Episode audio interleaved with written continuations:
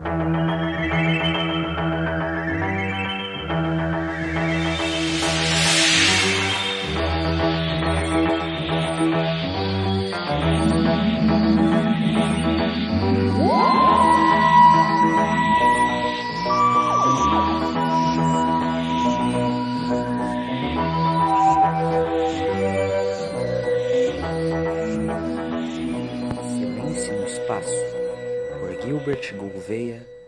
narrado por Igor Rocha. No silêncio da área de embarque da USS Butler, ninguém ouviu a pequena cabine azul materializando-se fazendo seu rangido tradicional. De dentro dela saíram dois homens. O mais baixo trajava roupas ligeiramente maiores do que deveria e uma chamativa gravata borboleta, que juntas davam a impressão que ele não havia se visto no espelho ao se vestir. O outro, um tradicional kilt escocês que não era visto na Terra há séculos. Outra nave? Doutor, achei que íamos buscar a Zoe, questionou de kilt. A Tardes vai chegar a ela eventualmente, meu caro. Por enquanto, vamos explorar, respondeu o outro.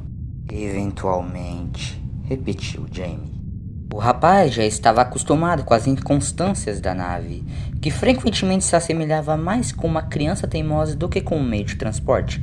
Apesar de inconveniente, essa característica garantia que a vida na Tardes jamais o deixasse entediado. O local onde haviam pousado era claramente uma espécie de galpão ou depósito. Caixas se espalhavam por todo o local. Aqui e ali via-se peças de maquinário soltas e uma fina camada de poeira parecia cobrir tudo ao redor. Ao entrar no deck superior, ficava claro tratar-se de uma nave de transporte. Homens, mulheres e crianças transitavam de um lado para o outro arrumando as malas, afevilando cintos e trocando últimas palavras com amigos e familiares por telefone. No visor central, uma voz roboticamente neutra dizia: Atenção, senhores passageiros, estamos entrando em espaço profundo. Tomem seus assentos e afivelem os cintos. Atenção, senhores passageiros. Jamie, vamos pegar um assento, disse o doutor apontando para duas cadeiras vazias. Doutor, nós nem sabemos para onde essa nave vai. Podemos pegar a Tardes e tentar chegar ao. Sem olhar para ele, o doutor virou-se para trás e perguntou ao homem: Para onde estamos indo? Após alguns segundos desconcertantes, a menina ao seu colo respondeu por ele: Nós vamos ver a mamãe.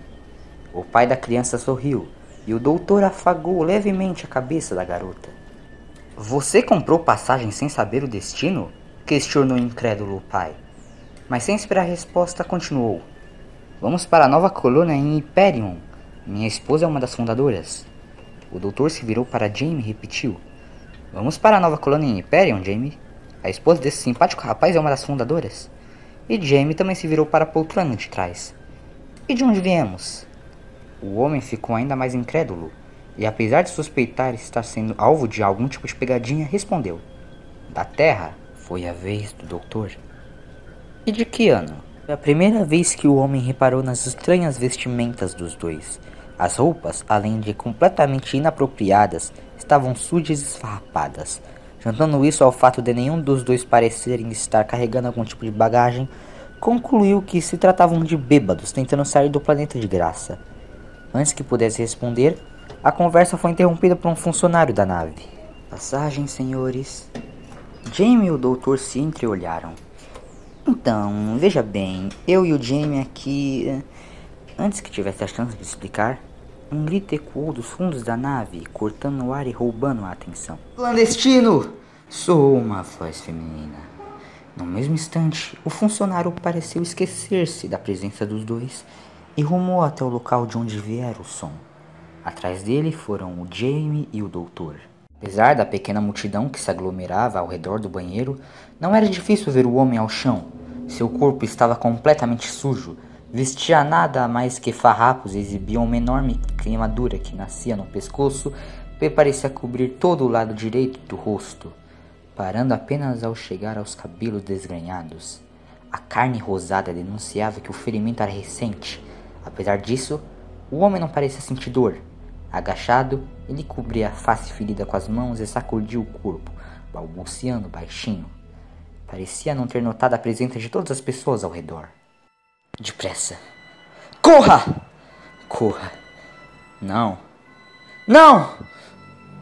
Conversão. Prateado! Prateado! Corra! Corra! Repetia ele uma vez ou outra, ora baixinho, ora gritando. Afastem-se, deixe-me vê-lo! berrou o funcionário. Senhor, onde está sua passagem? Isso é jeito de se vestir? Senhor, se não tiver passagem, seremos obrigados a algemá-lo no departamento de carga até que encontremos um posto oficial da polícia. O homem sequer parecia ouvi-lo. Senhor? Nesse instante, ele olhou lentamente para a multidão. Um filete de sangue pus escorria da queimadura. Subitamente agarrou o colarinho do funcionário e gritou: Cybermen, corram! Todos recuaram um passo sem nem ao menos perceber. Aproveitando-se do momento, o doutor tomou a dianteira, aproximou-se do clandestino e devagar fê-lo largar o funcionário. Esse homem. Esse homem é louco! dizia o homem visivelmente assustado. Não fale isso como se fosse uma ofensa. Você é o senhor? Questionou o doutor. Mark, chefe encarregado Mark. E quem diabos é você? Eu sou o doutor, respondeu ele como se aquilo resolvesse a questão. Pousou as mãos sobre as do clandestino que instantaneamente pareceu se acalmar. Jamie já o tinha visto fazer isso várias vezes. Agora, disse o doutor calmamente, me conte o que aconteceu. Eu sou Kai. Vivi em uma vila perto da estação. Algumas semanas atrás, algumas pessoas começaram a adoecer. Primeiro um, depois outro, e tinha os ratos de metal. E os médicos, os doutores não conseguiam resolver. E então eles vieram, os Cybermans, e os doentes se juntaram a eles. Mataram a vila toda e eu, eu consegui fugir e entrar na nave e eu, meu filho, meu filhinho, eu abandonei meu, eles mataram.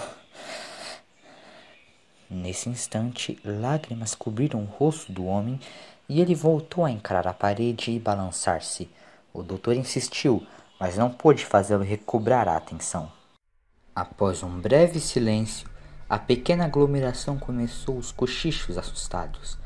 Logo, a história havia percorrido toda a nave dezenas de passageiros pegavam seus comunicadores pessoais, mesmo sabendo que os aparelhos móveis eram inúteis em espaço profundo. No desespero que tomava conta dos passageiros, Mark tentou tomar o controle da situação.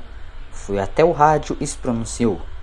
Apesar dos boatos que correm pela nave, peço que os senhores mantenham a calma. O homem que invadiu a nave, além de ser um clandestino, claramente não estava em posse de suas faculdades mentais. Para provar que não está acontecendo uma invasão Cyberman na Terra, vou contatar o posto de onde decolamos. Atenção, posto de decolagem 1701. Aqui fala a USS Butler. Responda, atenção, posto de decolagem 1701. Aqui fala a USS Butler. Responda, posto de decolagem, responda. Devem estar congestionados, é perfeitamente normal. Vou contactar o comando da Terra. Uma gota de suor começava a escorrer de sua testa. Atenção, comando da Terra. Aqui fala a USS Butler. Se a Terra chegará a receber a transmissão, ele nunca soube pois nesse momento toda a nave escureceu e as comunicações foram cortadas. Em poucos instantes, o caos tomará conta. Os passageiros agora choravam ou rezavam para diferentes divindades. Ouvia-se um bebê chorando ao longe a multidão ao redor do clandestino começavam a se tornar mais agressiva. Na cabine de comando, Mark reunia-se com o doutor e Jamie. Não tem piloto? perguntou Jamie. As naves dessa classe operam através de uma rota pré-determinada. O computador pilota a nave e o chefe de operações tem a liberdade de alterar a rota, caso algo aconteça, respondeu. Então você é o capitão, não é?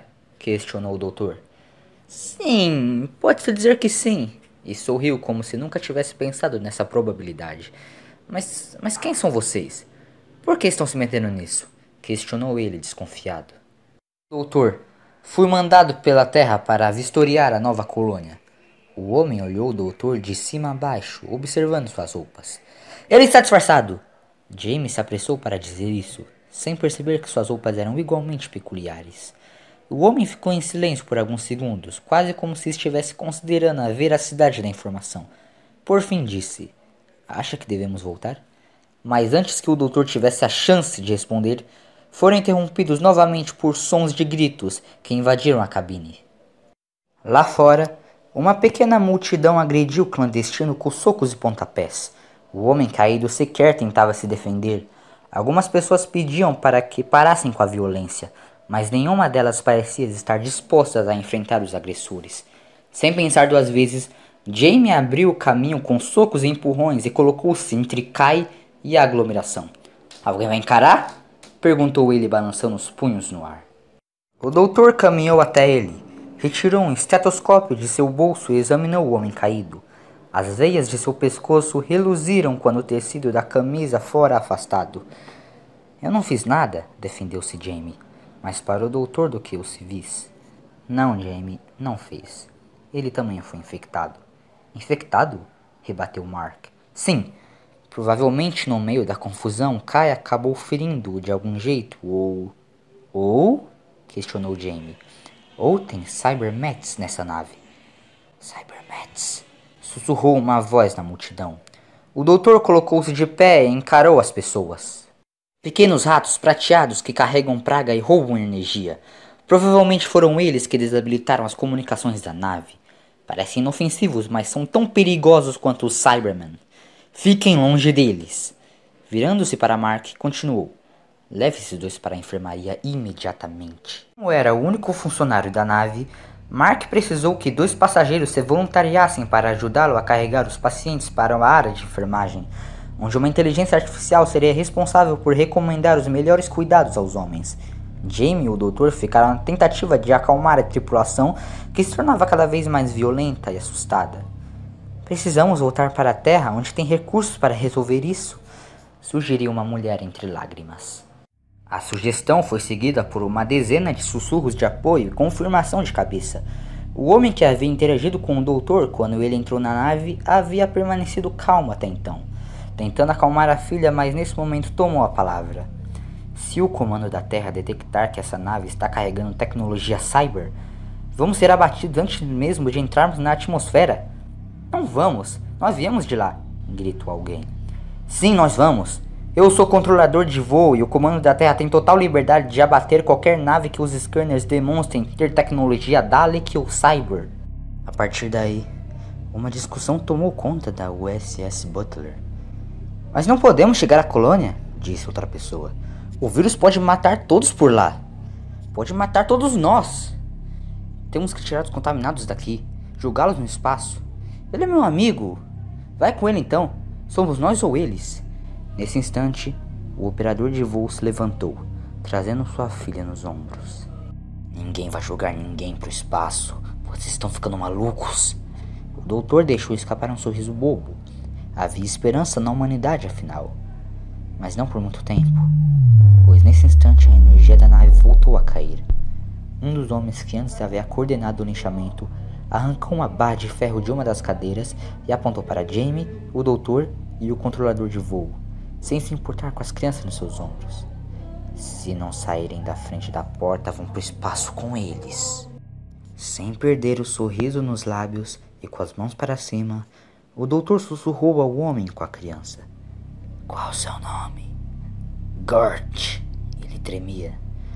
Suponho que seu treinamento como controlador inclua saber algumas especificidades dessa nave, certo? O homem confirmou com a cabeça. Consegue trancar as portas da enfermaria? Outra confirmação de cabeça. O sorriso do doutor se alargou. Quando eu disser corram, vocês correm. Corram! Bart tirou a garota dos ombros e os quatro correram. Na enfermaria, Mark e os dois homens aguardavam que o software médico começasse a administrar algum tratamento, mas com as constantes quedas de energia e a nave operando em modo de emergência, o processo estava muito mais demorado do que o normal. Finalmente, o computador reportou: O tratamento mais indicado é. Nesse instante, a força voltou a cair e as luzes de emergência acenderam. Tão logo isso ocorreu que os dois pacientes acordaram simultaneamente, erguendo seus corpos sobre a cama. Os três homens da enfermaria se sobressaltaram. Vocês estão bem? gaguejou Mark. Em silêncio, os dois pacientes colocaram-se de pé e vagarosamente começaram a ir de encontro aos homens.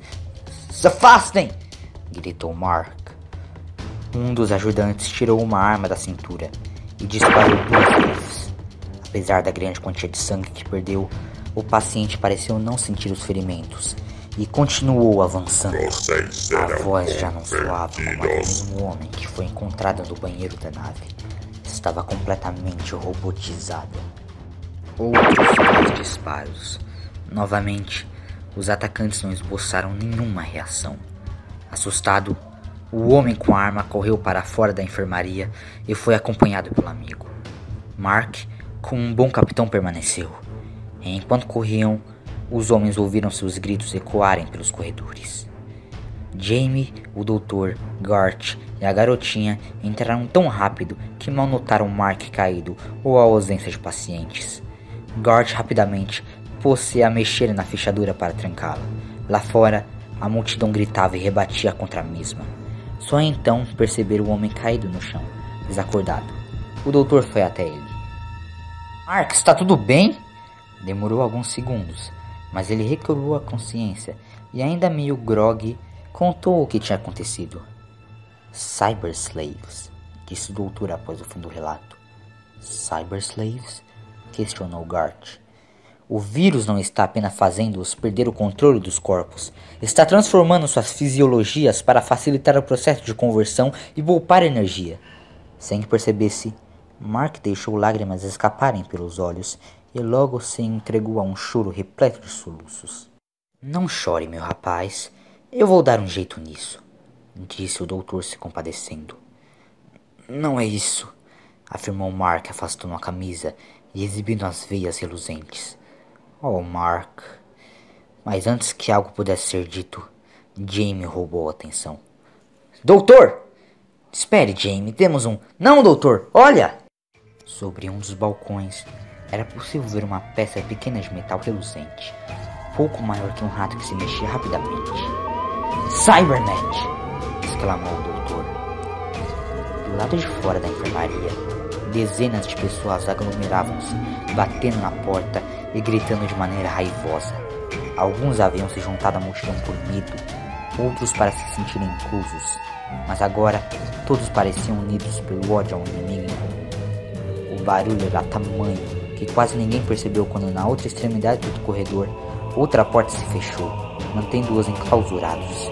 E então, de pequenos orifícios de ventilação nas paredes, dezenas de cybernets começaram a sair e atacá-los. Nesse instante, a atenção da câmera se dispersou.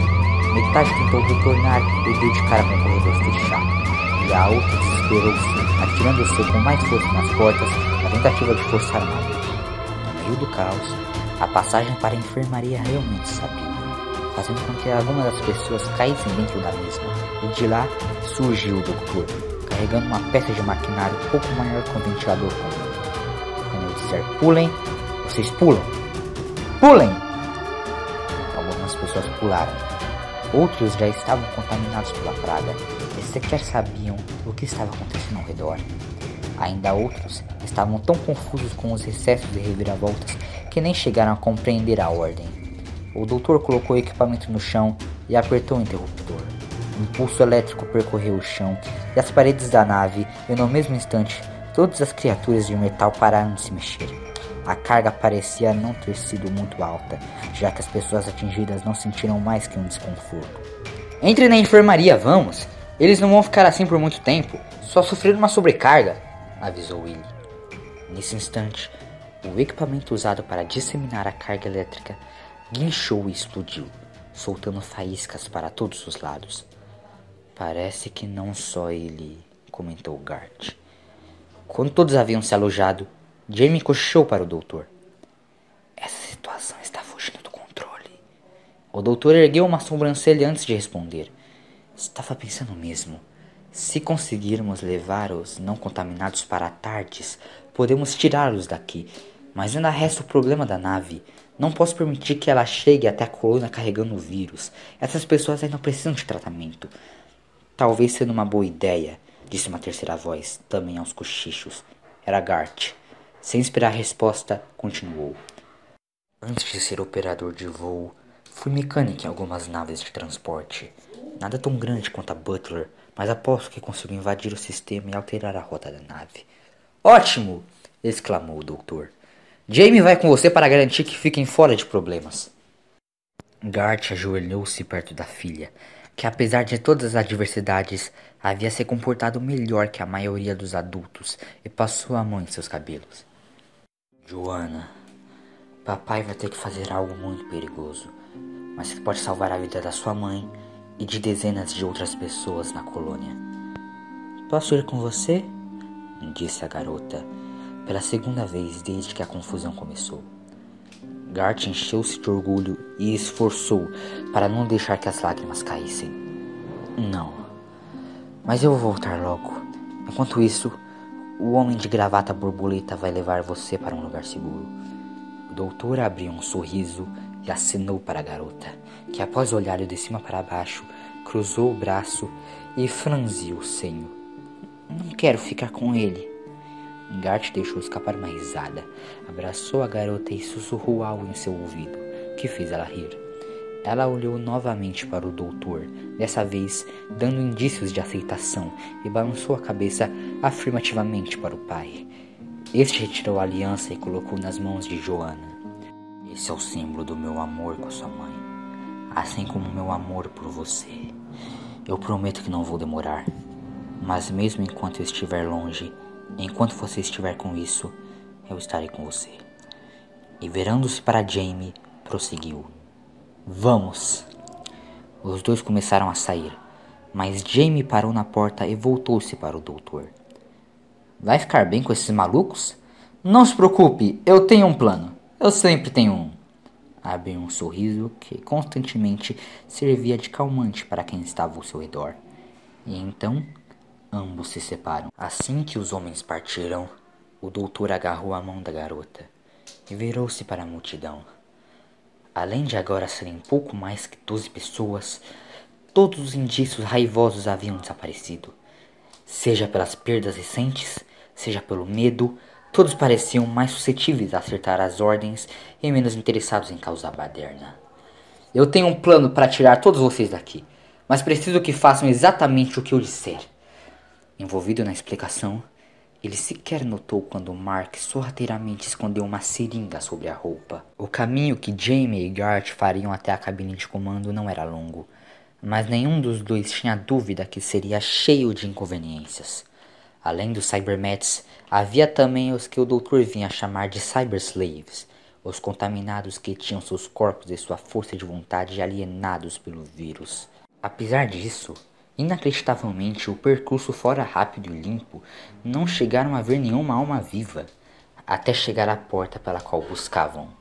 Na entrada, o clandestino e o primeiro contaminado estavam de guarda, marchando de maneira ritmada. Mesmo que não apresentassem nenhuma arma, a mera presença dos dois era ameaçadora. Os olhos não apresentavam mais vida e eram apenas esferas esbranquiçadas focando em lugar nenhum. Eu pego da direita e você o da esquerda, disse James sussurrando. Gart confirmou com a cabeça e preparou-se para sair, mas o outro o agarrou pelo colarinho, dizendo: E cuidado para que eles não te machuquem. Pode ser que dessa forma transmitem a doença, complementou Jamie balançando a cabeça com um dedo, apontando para sua cabeça, demonstrando sabedoria. Após um outro aceno de cabeça, partiram. Jamie atirou um pedaço de metal do outro lado da câmera e quando os guardas foram verificar, atacaram. Apesar da aparência, ambos os homens apresentavam estar muito mais fortes do que antes do início da pré-conversão. James só conseguiu vencer pois empregou uma técnica que lhe foi ensinado pelo doutor, onde o oponente desmaiava se sofresse uma pressão num ponto específico. Após colocar-se de pé, notou que Gart ainda estava no embate com outro contaminado. Os dois embolavam-se no chão e trocavam socos e pontapés. Jamie esperou que um contaminado estivesse por cima e o agarrou, jogando-o para longe do amigo. Após isso, empregou a mesma técnica de desmaio.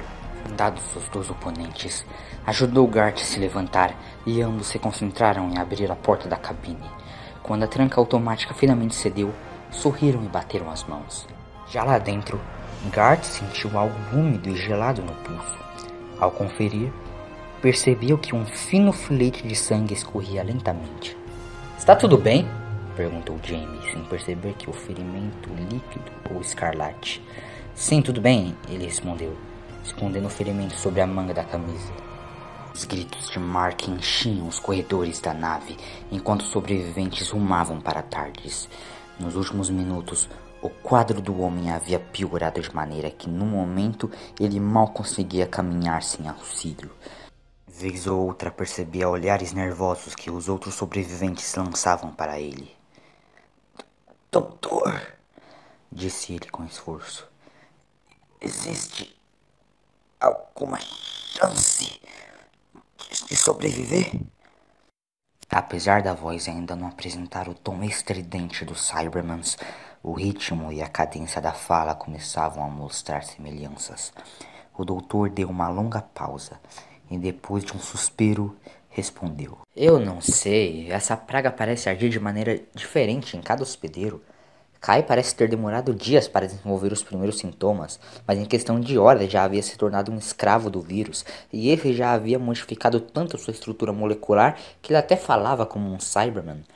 Talvez os Cybermets estejam se acoplando aos infectados, lhes conferindo pequenas partes da armadura Cyber. Receio que seja impossível que ele sobreviva muito tempo sem uma conversão completa. Lágrimas tomaram o rosto de Mark, e nervoso ele disse: posso senti-los, doutor, controlando minha mente, tentando invadir. Não posso aguentar muito tempo. Mark, quando nós. Mas ele nunca conseguiu descobrir o que o doutor diria, pois no fim do corredor surgiram três homens. As veias saltadas do pescoço reluziam, mesmo estando cobertos pelo tecido da camisa. Vocês serão convertidos. A voz era completamente humana, mas os olhos vazios entregavam que seus hospedeiros já não estavam sob o controle dos próprios corpos. Mark livrou-se do apoio do doutor e deu dois ou três passos se apoiando nas paredes. Bom capitão, afunda com o seu barco, disse ele antes de juntar todas as forças restantes e correr para cima dos três.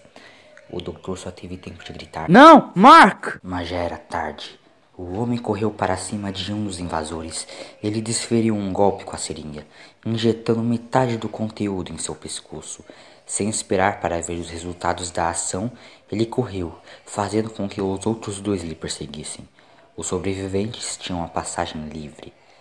Mark corria, mas sentia que o ar tinha dificuldade de chegar até os pulmões. O corpo estava mais cansado que o comum, e a visão começava a embaçar. Por fim, tombou sobre o próprio corpo, enquanto ouvia passos se aproximando. Quando os homens surgiram no seu campo de visão, ele disse: Nunca serei como vocês. E cravou a seringa no coração, injetando o resto do conteúdo. É impossível mudar a rota da nave. Todos os controles foram bloqueados. Eles hackearam todos os sistemas. Gart disparou as palavras enquanto andava de um painel para o outro e pressionava centenas de botões. Não há nada que você possa fazer? questionou Jamie. Não. E a coisa fica pior. Sempre que tento burlar os comandos, a nave ganha mais velocidade. Deve ser alguma configuração de segurança contra atrasos de mercadoria por contrabandistas. James soltou um palavrão baixinho. O doutor disse que se essa nave chegar até a colônia, todos vão morrer. Tem um plano alternativo. Disse Gart. O suor no seu corpo era tamanho que ensopava sua camisa. Qual? Se eu chegar até a sala das máquinas, eu po posso explodir a nave. Mas você tem que me prometer que vai tirar a Joana daqui. Explodir a nave? Com você aqui dentro? Você perdeu a cabeça? James estava completamente perplexo. O homem apenas afastou a manga da camisa e exibiu o ferimento. As veias ao redor já estavam começando a demonstrar o estranho brilho. Não posso ir com vocês. O doutor talvez possa dar um jeito nisso.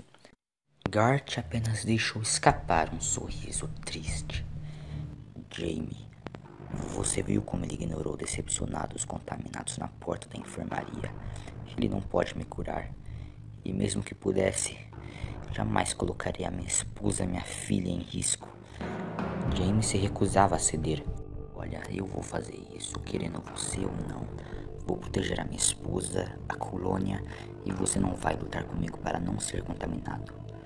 Corra, Jamie. Eu mantenho a minha Joana em segurança. Sem outra alternativa, Jamie, ainda se debatendo com o que era o certo a se fazer, correu.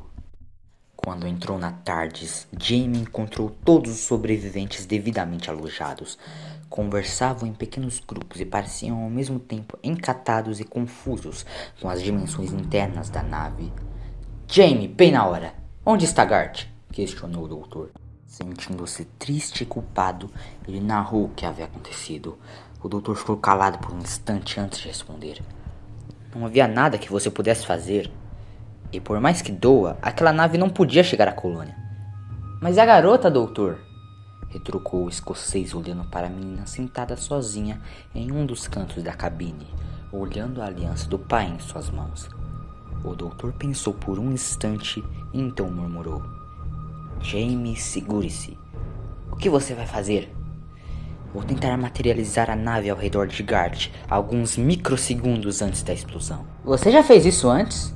O rapaz estava intrigado. Há uma primeira vez para tudo, respondeu o doutor, sorrindo e acionando a Tardes. Desde que não haja alguma interferência no console por algum cybermatch perdido, eu consigo, Jamie. Sim, eu sei que consigo. Vamos, vamos! Os motores rangeram por alguns segundos e pararam. Gart ainda não estava ali. Tentou outra vez e a nave sequer se moveu. Tentou uma terceira e as portas se abriram. Todos começaram a sair. Lá fora, a mulher vestida de médica parecia completamente atordoada, com a cabine se materializando e tantas pessoas saindo de dentro dela. São sobreviventes da Butler, informou o doutor, ainda cabisbaixo, olhando diretamente ao console da Tardes e depois ao céu. A mulher imediatamente encontrou Joana no meio da multidão e correu para abraçá-la. Mas como? A nave sumiu de todos os radares fazem três semanas. Encontraram destroços. Ah, graças a Deus você está salva! exclamou ela, abraçando a criança com lágrimas em seus olhos. Naquele instante, o doutor soube. Nada mais poderia ser feito. Agora era um ponto fixo. É por vocês. Essas foram as últimas palavras de Gart antes do calor da explosão lhe tocar um calor tão intenso, de um tamanho desastre causado por um elemento tão microscópico. Entre as chamas que logo se abafaram pela escassez de oxigênio, a nave se desintegrou, lançando corpos e destroços ao silêncio do espaço.